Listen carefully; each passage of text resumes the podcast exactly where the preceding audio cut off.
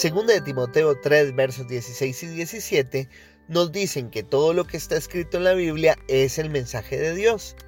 Y es útil para enseñar a la gente, para ayudarle y corregirla, y para mostrarles cómo deben de vivir. De ese modo, los servidores de Dios estarán completamente entrenados y preparados para hacer el bien. Como creemos que la Biblia es el mensaje de Dios, entonces su relevancia es innegable, tanto para los receptores originales como para nosotros, gente común del siglo XXI, y en ella podemos encontrar consejo. Lucía es una chica que vive en la capital de tu país Mide un metro sesenta y tres, tiene 24 años y luce un hermosísimo cabello dorado.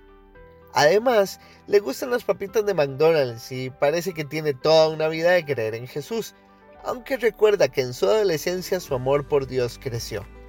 No puedo ocultar que ha hecho cosas de las que se arrepiente, pero en general ha sido buena creyente. Ella tiene unos seis meses en su trabajo y se lleva relativamente bien con todos. Sin embargo, esa mañana sucedió algo extraño. La metieron en un grupo de WhatsApp que se llamaba Odio a mi jefe y era organizado por una de sus amigas. En ese chat, su amiga les contaba a todos la injusticia que estaba viviendo porque su jefe le había dado el ascenso a otra persona en lugar de ella. ¿Qué debería hacer Lucía? ¿Debería proteger a su amiga y defender a los inocentes? ¿Debería guardar silencio y simplemente dejar que se le baje? ¿O debería abordar el tema hasta encontrar más detalles? Lucía corrió a su Biblia y se topó con Proverbios 15.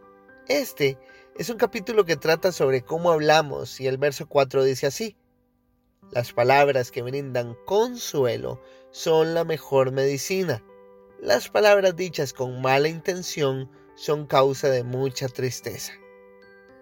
Algo que tenía claro Lucía es que el chisme era pecado, pero también entendía que a su amiga le estaba doliendo no haber sido promovida. Entonces, su actuar no solo debería ser tratar de señalar el pecado, sino abordarla con gracia y con amor. Les puedo contar lo que hizo Lucía. Le escribió a su amiga por aparte para que hablaran fue empática con ella al hacerle ver que entendía su dolor al no haber sido seleccionada, tal y como decía Proverbios, ese consuelo que es como medicina. También la aconsejó. Le dijo que por favor no hiciera nada tonto en ese chat, buscara los canales correctos y frenara el diálogo que tenían allí. El final de la historia no me la sé. No sé si su amiga lo hizo o no sin embargo, les puedo asegurar que Lucía encontró en la palabra cómo caminar por esta situación.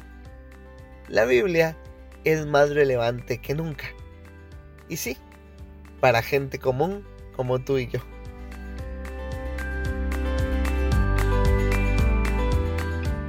Este devocional fue hecho por Diego Solís, quien es parte de la iglesia Casa de Alabanza de los pastores Luciano Romero y Ana Luz Rodríguez. Búscanos en Facebook como Ministerio Internacional Casa de Alabanza. ¡Ánimo!